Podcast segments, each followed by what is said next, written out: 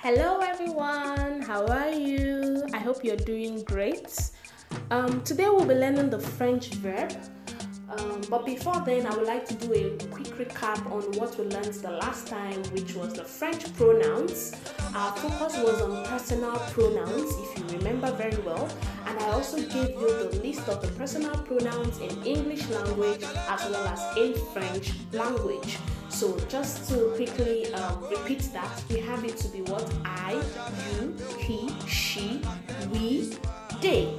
And then in French, we have it to be je, tu, il ou elle, nous, vous, il ou elle. Okay? So um, I remember we also um, learned the difference between the tu, that's tu, and also the vous, v-o-u. I remember we learned the difference. One is for um, your, your your mate, or one is used in the in the informal way, while the other is used in the formal way. Are we together? And I also explained how we make use of the il and elle in the plural form. They. We note that uh, uh, the in is for the masculine plural gender, and then the elle is for what the feminine um, plural gender. So moving on to today's lesson, um, I would want to say that our focus will be on what two things. First of all, um, the formula for the present tense also the first group verb in French. So you all know that we have different tenses in French. We have the present tense, we have the past tense, we have the future tense, etc. Um, it's the same thing in French language. But the unique thing we are, we want to learn today is what the formula for for what the present tense. The formula for present tense. We also want to look at the first group verb because we can't take the the the, the, the whole of the uh, verbs we have in French language. It will be too much for you. But we will focus on the first group verb. Now you may be wondering, what do I mean by what does she mean by first group verb? I will explain. For the Frenchman, we have three groups of verbs for the in French language. We have three groups of verbs. We have the first group, the second group, and the third group. I repeat, in French language we have three groups of verbs. The French, the first group, the second group, and the third group. How do you differentiate the three of them? Please note that the first group verb ends with er, the second group verb ends with ir. For example, the verb to finish is what finir. Now finir ends with ir you should just automatically place that under the second group verb. Now, the third verbs are the irregular verbs. Why are they called the irregular verbs? Because they have their own form of conjugation. You just have to know them the way they are. I will not go into details in that. Yeah. So, like I said, we are moving, we are looking at the first group verb in the present tense. D'accord? Now I gave you the verb chanter. I hope everyone remembers the definition of a verb. Just to mention, it's what an action word or a doing word. Cook is a verb. Sing is a verb. Dance is a verb. Jump is a verb. So anything you are doing or acting is what a verb. Okay. So I gave you the example chanter, and if you look at that word chanter, many of you know the word. The word chanter ends with letter er. Yeah. So because that word ends with er, we automatically place them under the first group verb. Now, how do you conjugate this first group verb? That is my main focus for today. D'accord? I'll be giving you the formula for this um, first group verb in the present tense. With this formula, you'll be able to conjugate other verbs on your own. All you need to do is note the formula and how it is being used. D'accord? Um, what is the formula for the first group verb in the present tense? Please note that we are learning present tense. Okay? What is the formula for the first group verb in the present tense?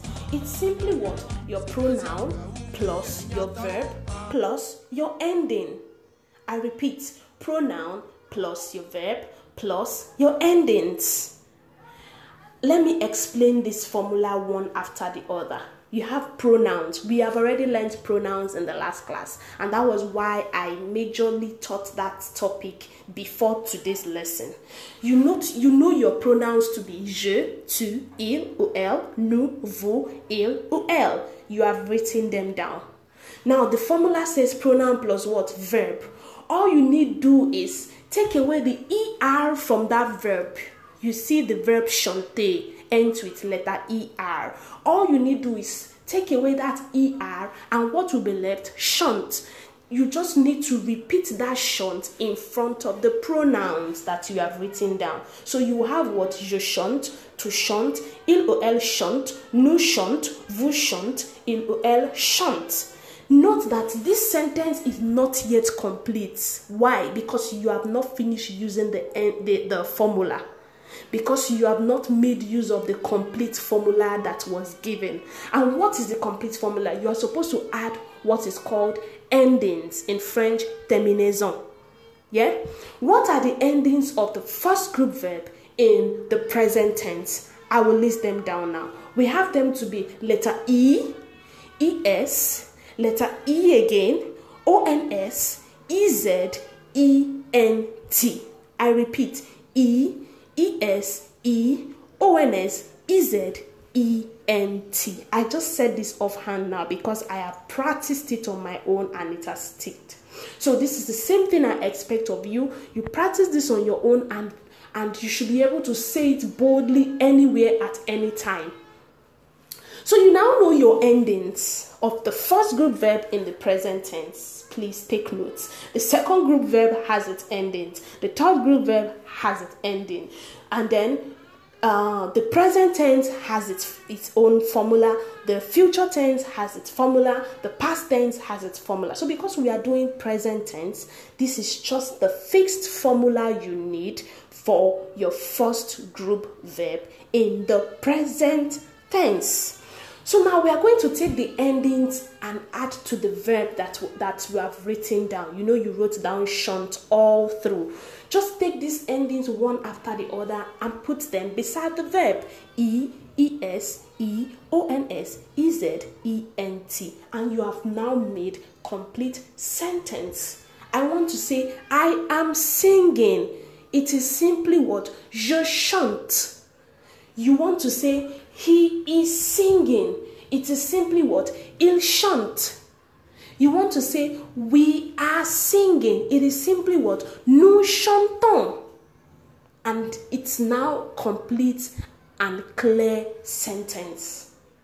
I also gave you another example, danser. Danser means to dance, as the name implies, or as the word implies. So we want to conjugate this verb danser. How is it done? Remember your formula. The formula says pronoun plus verb plus endings. Just write down your pronouns. Je, tu, il, elle, nous, vous, il, elle.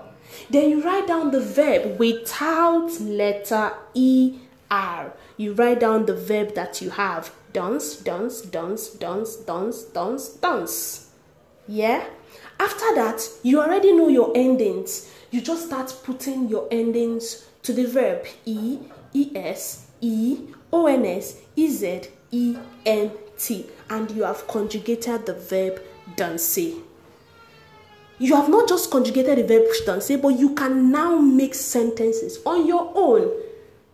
They are dancing outside. Ils dansent dehors. Do you see that?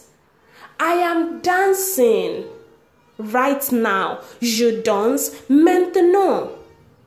Are we together? So I would just like to stop here so that I don't overload your brain as usual. Um, but thank you so much for listening to this. And remember, you can share the link or the lessons with everyone. Thank you once again. Au revoir.